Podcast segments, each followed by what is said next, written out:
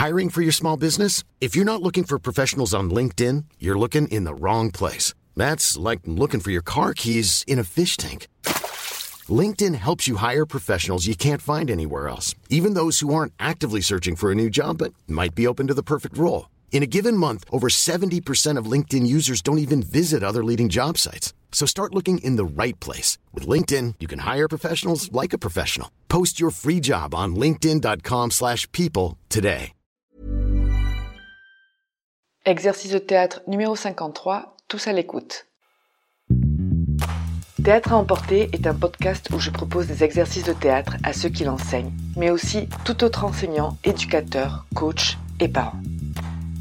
Des exercices pour tous les âges qui permettent d'apprendre et travailler sur soi d'une façon ludique. Et je vous ferai part de mon expérience, de ce que chaque activité a apporté à mes cours et à mes élèves et quelques anecdotes. Levez de rideau.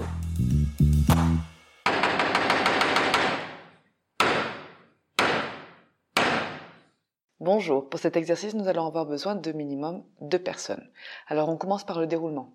Je vais demander à tous les participants présents de marcher sur la scène, de marcher dans n'importe quel sens, pas forcément en cercle, et de se balader sur la scène.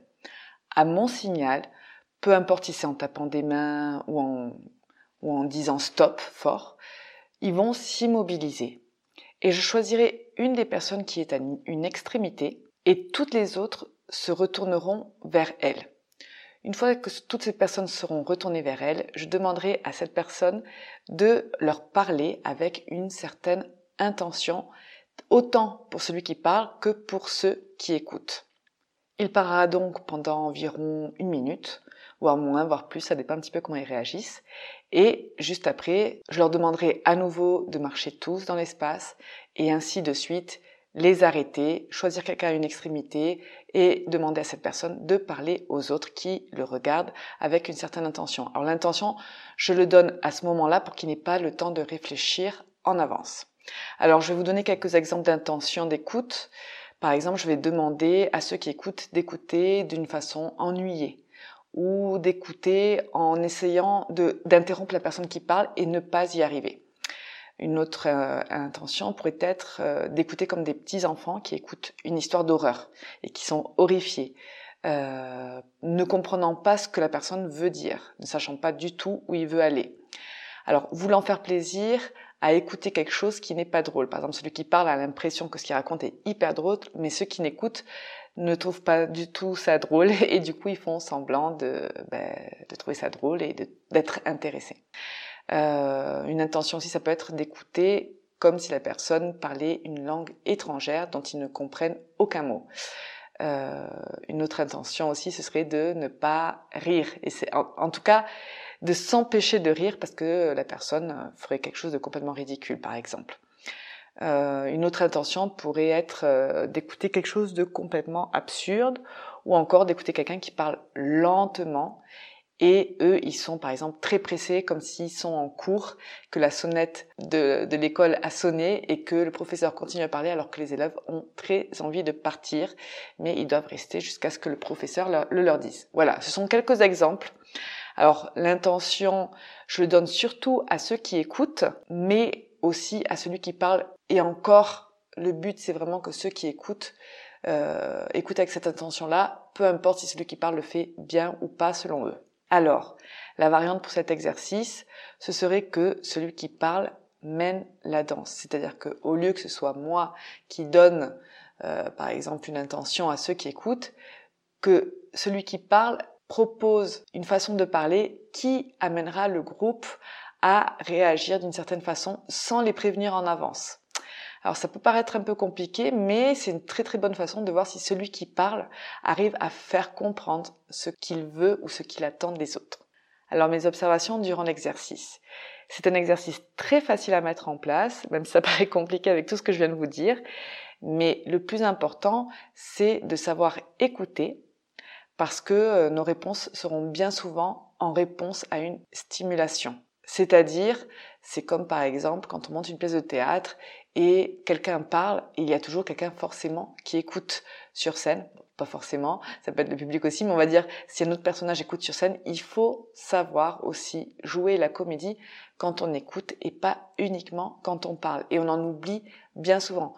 Le langage, la communication se fait à travers la voix, à travers les mots, mais ça ne représente que, je pense, euh, il me semble 10 ou 15 tout le reste est complètement visuel, un geste, une mimique. Donc l'écoute est très importante. Et le fait qu'ils le fassent tous en même temps, l'attention est moins individuelle, donc du coup, ils se lâchent un petit peu plus.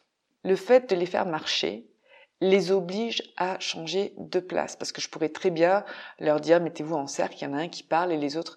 Mais j'aime bien parce que du coup, quand je les arrête et que je choisis quelqu'un au hasard à une extrémité en général pour que moi je puisse les voir, sinon c'est pas très grave. Euh, ben, du coup, ils changent de place. Si je leur demande de se positionner à un certain endroit, il y en a qui vont être devant, d'autres qui vont être au fond, il y en a qui choisissent eux-mêmes leur place et qui préfèrent être au fond. Donc là, du coup, ils sont obligés à un moment donné de se, retrouver à des endroits différents, soit proches de la personne qui parle, soit éloignés, soit à côté de quelqu'un d'autre avec qui il peut interagir. Donc voilà, ça donne un petit peu plus de propositions et ça les aide à faire des choses différentes. Alors, je conseille de changer l'intention d'écoute à chaque personne qui parle et leur annoncer donc une fois qu'ils ont été choisis pour pas qu'ils aient le temps de réfléchir.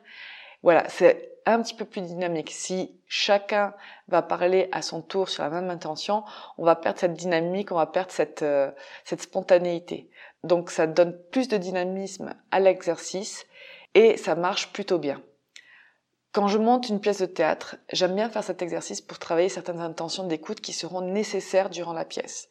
Donc, je note sur un petit morceau de papier, ok, il va falloir qu'il réagisse à ce genre de stimuli, il va falloir qu'il réagisse à ce, genre de situation, et je les crée d'une certaine façon à travers cet exercice pour travailler justement la réponse sans forcément parler. Alors les mots-clés pour cet exercice sont l'écoute, l'improvisation et la réaction. Amusez-vous bien avec cet exercice, c'est très facile à mettre en place et ça plaît beaucoup. Et moi je vous dis à bientôt.